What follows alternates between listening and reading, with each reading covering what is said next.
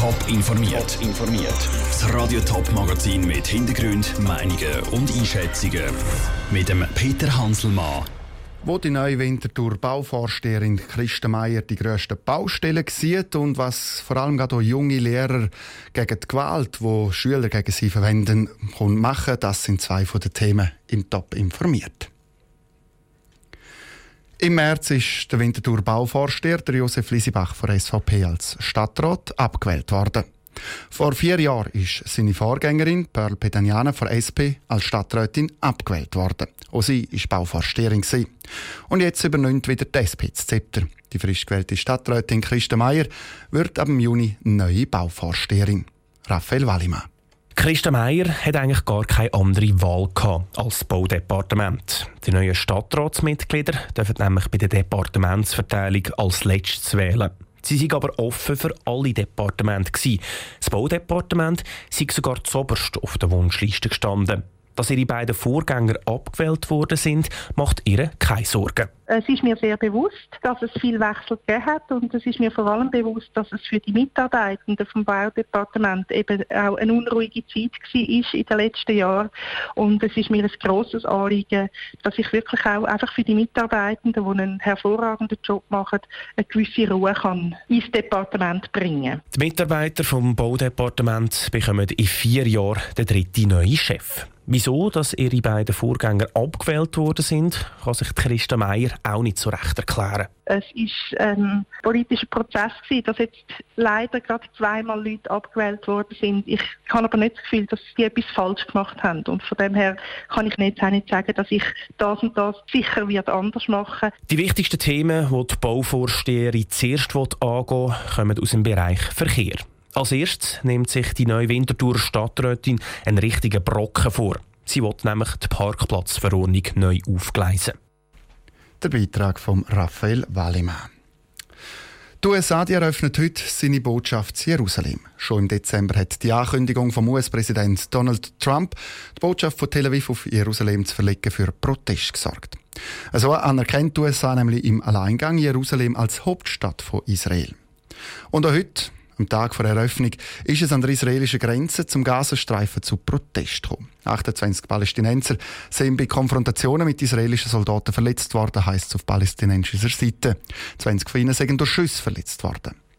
Im Moment in Tel Aviv unterwegs ist der Gil Yaron. Gil, du bist ja in den letzten Tagen viel unterwegs gewesen. Wie erlebst du die Unruhe in der Region im Moment?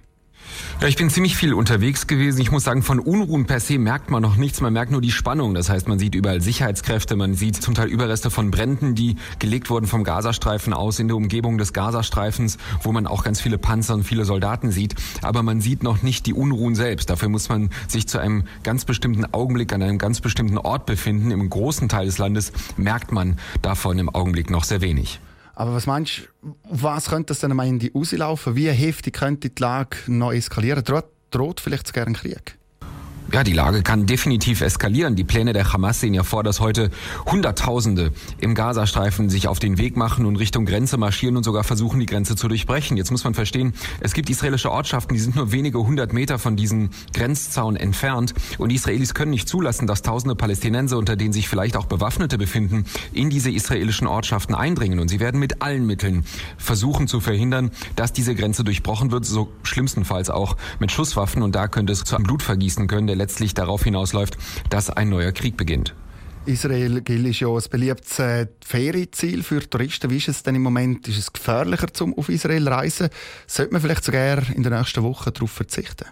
Also ich persönlich halte es noch nicht für wirklich gefährlich. Das hängt natürlich davon ab, wo man als Tourist hinfährt. Wenn man sich in Tel Aviv aufhält, in den meisten Teilen Jerusalems oder in anderen Teilen des Landes, sei es im Negev oder im Norden des Landes, ich halte es da im Augenblick nicht für gefährlich. Man sollte halt nur gewisse Orte meiden, an denen es sehr wahrscheinlich zu Zusammenstößen kommen kann. Zum Beispiel sollte man sich nicht unbedingt in der Umgebung des Gazastreifens aufhalten oder in Ostjerusalem an den Orten, an denen es zu Zusammenstößen zwischen Polizisten und Demonstranten kommen kann. Ansonsten halte ich Israel im Augenblick noch für relativ sicher.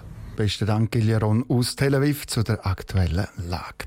Und nochmal zurück in die Schweiz. Schüler beschimpfen Lehrer, drohen ihnen oder werden sogar gewalttätig. So Fälle häufen sich immer mehr und laut dem 20 Minuten sind vor allem junge Lehrer die Opfer von diesen Gewalteskalationen.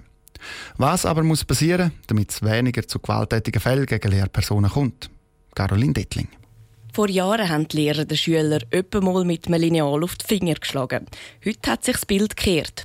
Zwar kommt es nicht immer zu physischer Gewalt, aber vor allem die verbalen Angriffe haben zugenommen. Grund dafür ist laut Christian Hugi vom Zürcher Lehrerinnen- und Lehrerverband, dass die Schüler weniger Respekt haben, eben vor allem gegenüber von jungen Lehrpersonen. Damit es weniger Gewalt gibt, müssen sie sich mehr Respekt verschaffen.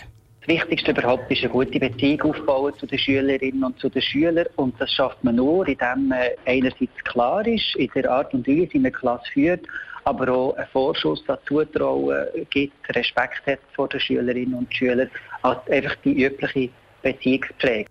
Es war aber auch schon früher so, gewesen, dass junge Lehrpersonen Mühe haben, sich Respekt zu verschaffen. Heute ist es einfach noch ein bisschen extremer. Der Christian Hugi will aber auf keinen Fall nur die Lehrer in die Pflicht nehmen. Es muss vor allem auch bei den Kindern daheim etwas passieren. Also dort denke ich, der grösste Einfluss und auch der wichtigste Einfluss haben die Eltern. Und wenn sie ihren Kindern gut vorleben, wie dass man mit einem Lehrer anständig umgeht, dann denke ich, können das die Schülerinnen und Schüler umsetzen. Die Eltern sind also in der Pflicht, die Lehrerinnen und Lehrer selber. Und dann ist halt auch noch wichtig, dass nicht bis zur letzten Minute gewartet wird. Weil das ein Schüler ausrastet, das passiert nicht von heute auf morgen. In der Regel zeichnet sich das ja ab. Es kommt ja häufig nicht aus dem blauen Himmel einfach plötzlich ein Jugendliche oder ein Jugendlicher auf eine Lehrperson zu und schlägt, sondern in der Regel eskaliert das. Und dort schlagen wir zum Beispiel vor, dass man halt schon möglichst früh sich einerseits mit dem Kollegium abspricht und schaut, was könnte ich noch machen in diesem Fall, aber auch die Eltern kontaktiert und so eben das Gespräch mit allen gesucht werde, also mit den Eltern und dem Kind. Laut Christian Hugi geht es dabei auch nicht nur um den Schutz der Lehrpersonen. Schließlich kommen auch die Kinder Probleme über, wenn sie ausrasten und auf Lehrer losgehen. Und das gilt es darum eben zu verhindern. Top informiert, auch als Podcast. Mehr Informationen gibt es auf toponline.ch.